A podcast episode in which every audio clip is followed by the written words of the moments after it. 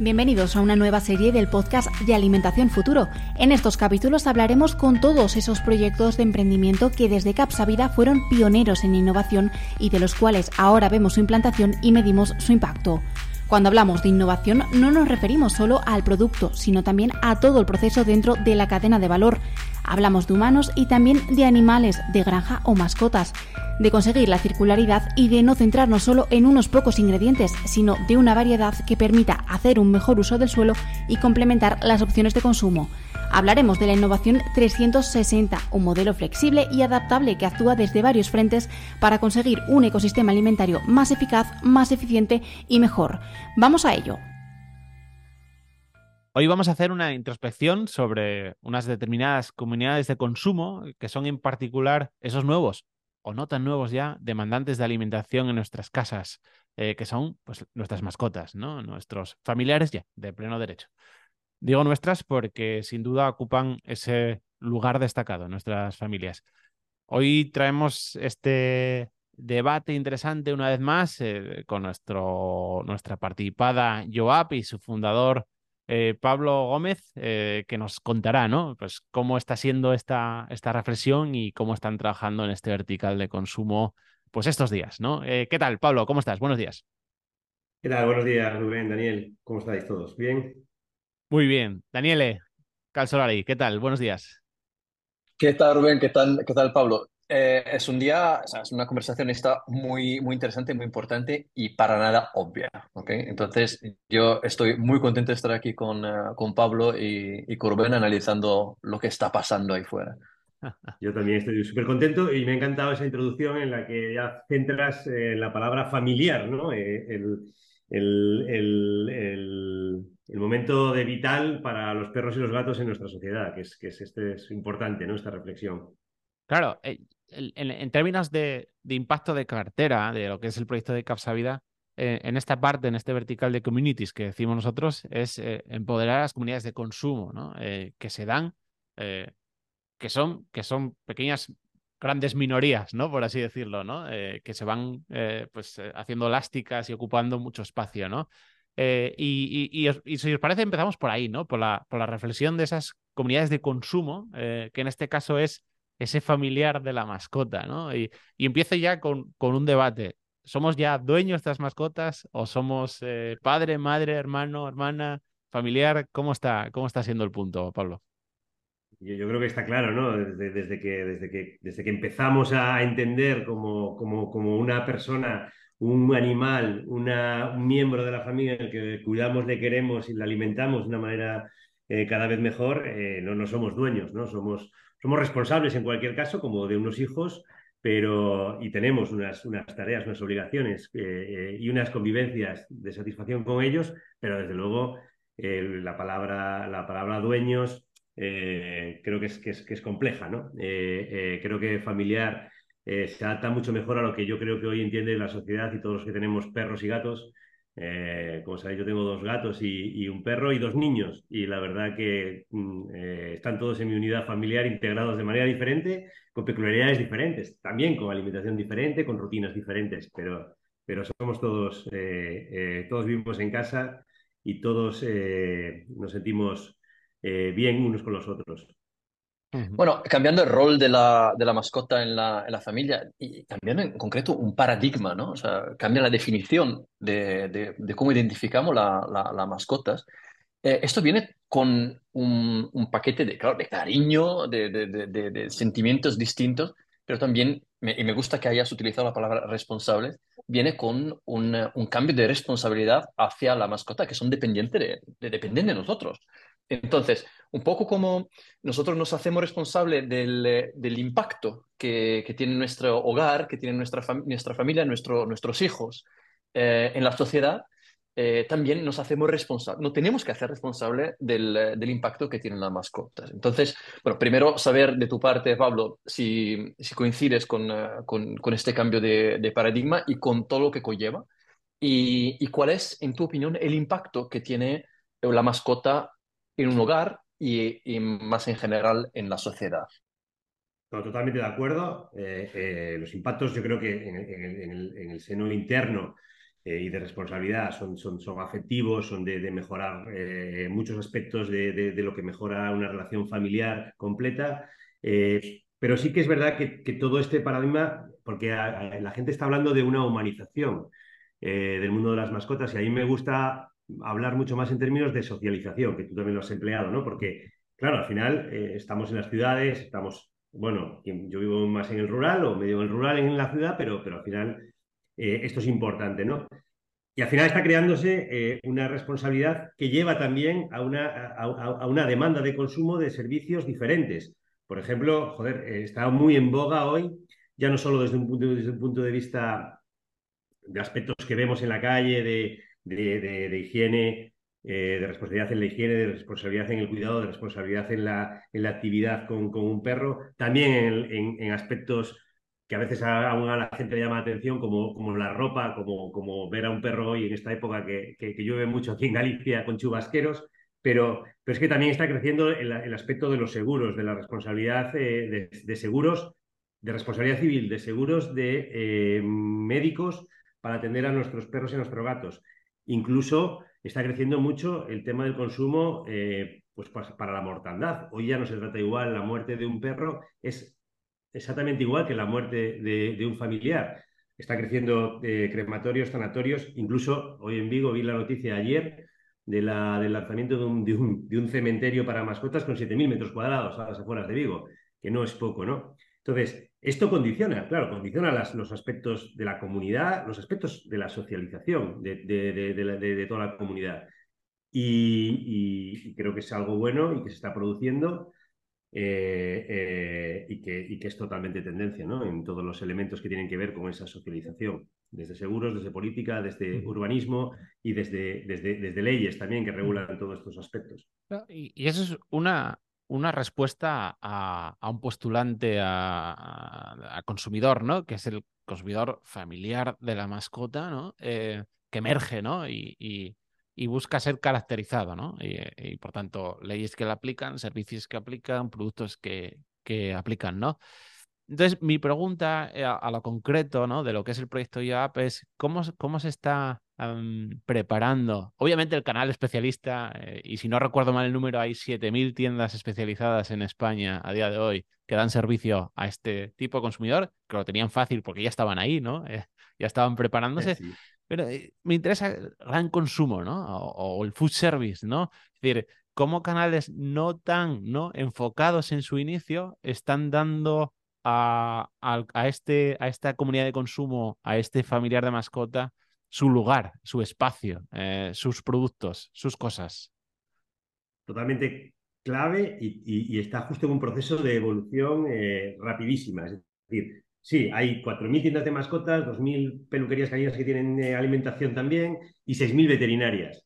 Eso está bien y, este es un canal muy específico y, está lleno no solo de productos de alimentación, sino también de servicios y es básico. Pero no hay que olvidar que en España hay 20.000 supermercados eh, y 15.000 eh, hipermercados, eh, autoservicios y cash and carry. Más de cuatro veces el número de puntos de venta de tiendas de mascotas específicas. Y todos estos tienen, tienen un lineal lleno de productos de mascotas, evidentemente con un surtido más corto, pero tienen camas, tienen higiene, tienen juguetes y tienen alimentación. ¿no? Y en esto se está produciendo una revolución, porque evidentemente Claro, es una, categoría que está creciendo a dos dígitos, gatos crece al 12%, perros crece al 10%, no hay categorías en consumo que crezcan a esta velocidad, ¿no?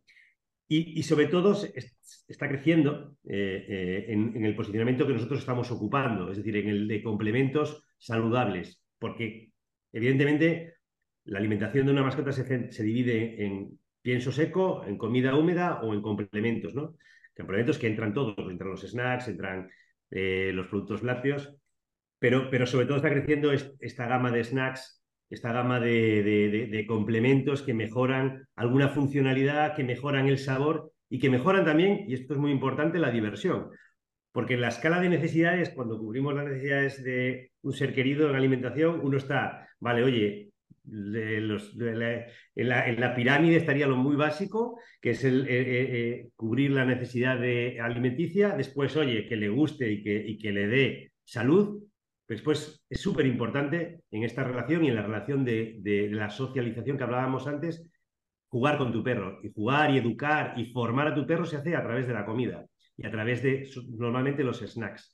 Y este es el punto en el que estamos trabajando muy directamente en ese posicionamiento de eh, incorporar eh, eh, una nueva categoría que es el mundo lácteo en el, dentro de la categoría de, complementos y encima desde un enfoque divertido que pueda ser relacionado con tu perro o con tu gato y que encima aporte salud, ¿no? que esto es, muy importante. ¿no? Y las tiendas de mascotas, evidentemente, cubren esta perspectiva y en el canal Grocery, en el canal Retail, están empezando a cubrir esta perspectiva. ¿no? todas las cadenas de distribución están pasando su categoría de bazar a gran consumo, todas están ampliando los espacios en el lineal y todas están empezando a dotar, pues por ejemplo, de, una, de, una, de un apartado en su lineal pues para el mundo, para el mundo lácteo, ¿no? que es muy importante eh, desde un punto de vista de la salud, de la, de la, de la, de la, de la longevidad también en la salud de los animales que cada vez es mayor. Me gusta muchísimo, Pablo, que hayas añadido esta vertical de complejidad al tema, al tema impacto, el tema responsabilidad, porque claro, antes, sobre todo en mi pregunta, en tu respuesta anterior, eh, ha habido hacia una responsabilidad del, del, mundo, de la sociedad, etcétera, pero también una responsabilidad hacia las propias mascotas, que como, como ya pasan de nivel, de, de nivel de especie, Em, ahora necesitan también el cuidado y merecen también el cuidado respecto al bienestar que, propio de, de, de, otros seres vivos. ¿no? Y, mm, y entonces, bueno, me gustaría desarrollar contigo eh, la parte de, de medición, de, cómo estamos mejorando la, la, la, vida de, esta, de estas mascotas. Sé que eso es un tema muy complejo y, y sé también que tú, Pablo, lo, lo estás analizando con, con mucha atención. Y, y simplemente para darte un input, eh, en mi opinión, tiene que pasar absolutamente a través del tema veterinario, médico, científico, eh, para poder efectivamente medir cómo soluciones, por ejemplo, de la, tuya, de tu catálogo, contribuye al, bien, al bienestar animal. Te, te, dejo explicarlo, por favor. Y claro, eh, está totalmente, totalmente enfocado, ¿no? Es decir, nosotros, nosotros hacemos Estamos creando eh, el desarrollo de productos, no, solo hoy de una gama de yogures, pero en el futuro de una gama de lácteos para mascotas con diferentes momentos de consumo. Y esto cubre una necesidad en un mamífero como el perro y el gato, que es las mismas necesidades que tiene un mamífero eh, ser humano, ¿no? que es la salud, por una parte, eh, la densidad nutricional láctea con el calcio, con el fósforo y con las vitaminas, que es un superalimento mucho más allá de lo que sea la cúrcuma, la espirulina o cualquier otro superalimento, es decir, no hay otro superalimento como la leche.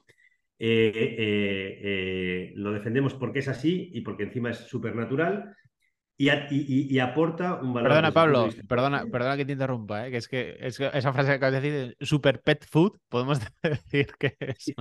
total, total, es un super pet food.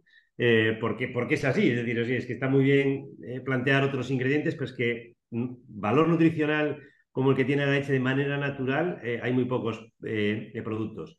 Y el ser humano y los miembros que aportamos eh, una visión familiar en la familia, podemos utilizar, queremos y podemos, que somos una especie que podemos utilizar lácteos, porque si no pudiésemos utilizar lácteos, pues, pues sería diferente. ¿no? Y querer y poder es importante en, esta, en, esta, en este binomio del uso del, del lácteo. ¿no?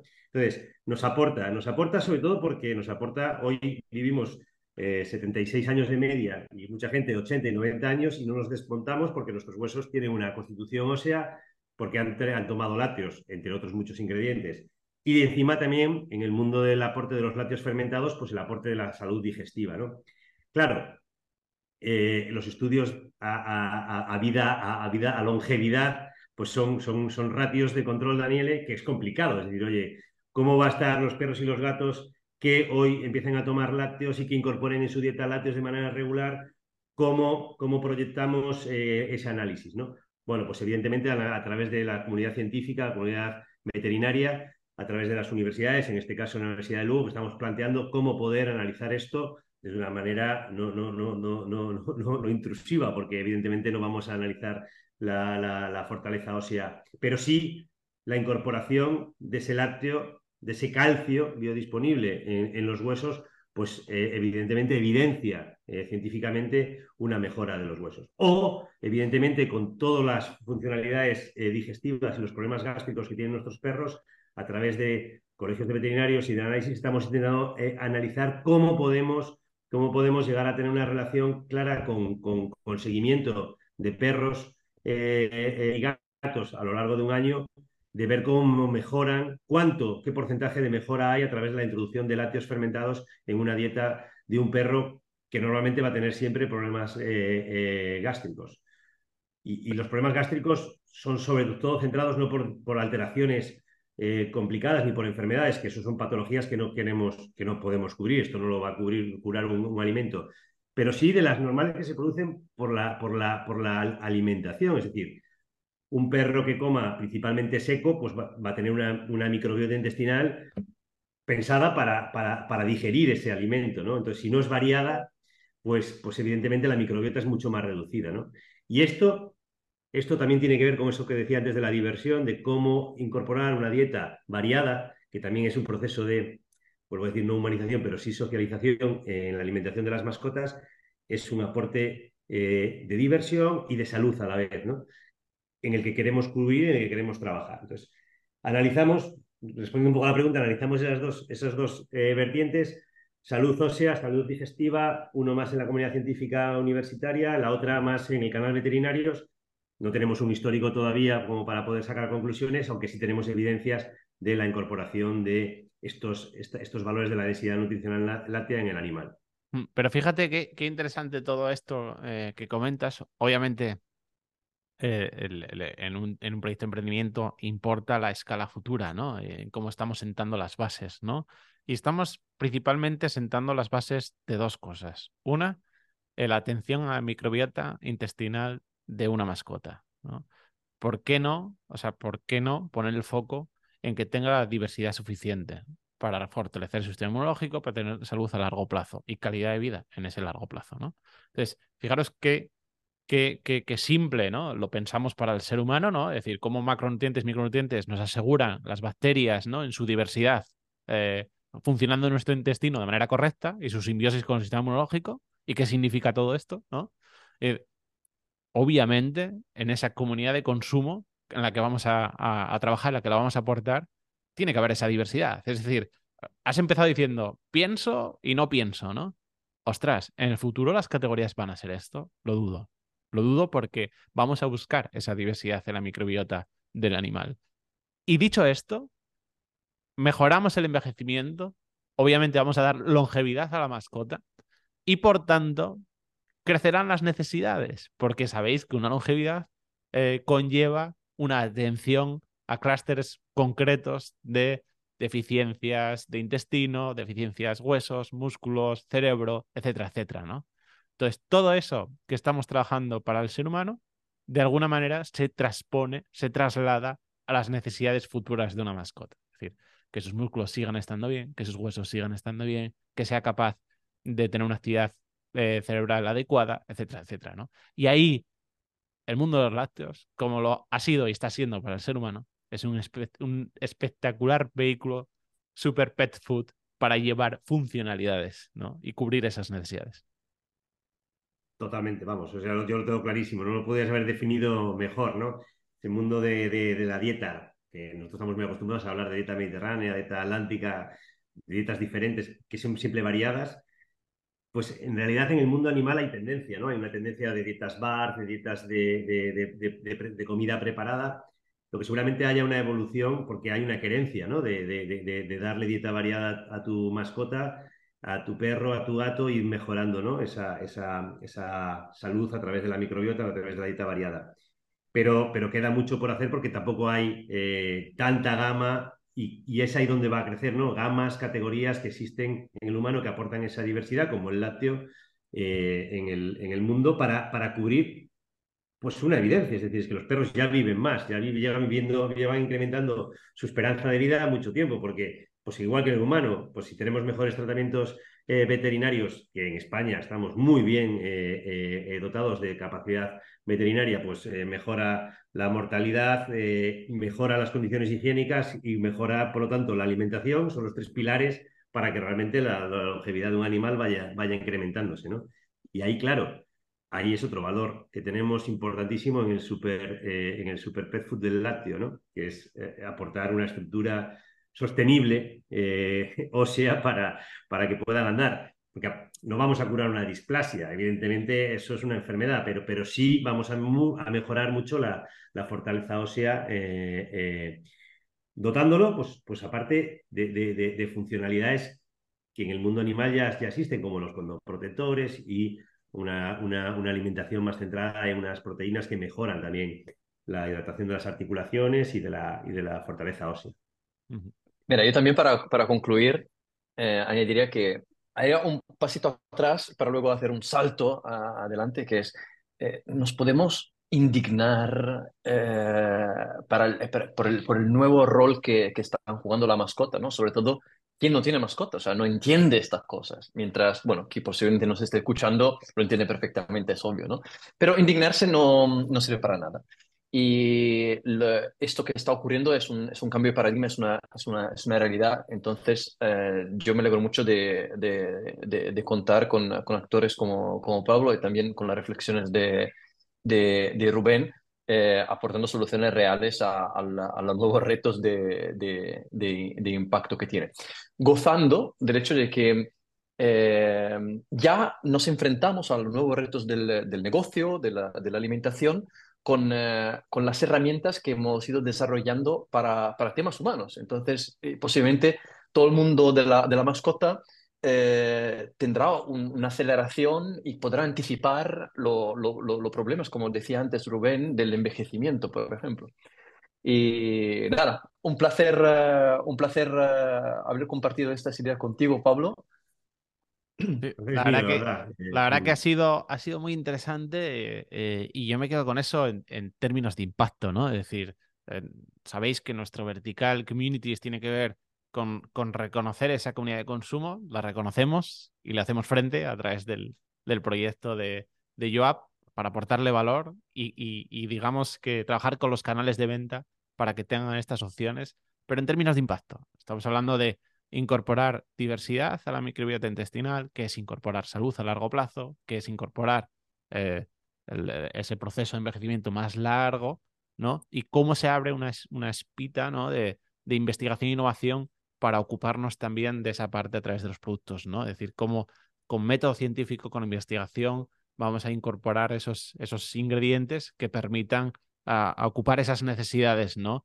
Eh, y todo se explica hoy, pero todo se explicará sin duda a futuro. Y ahí el, el proyecto BioApp, eh, pues tiene que estar ahí, Pablo, tiene que estar ahí para nosotros, para nuestros familiares, las mascotas, ¿no?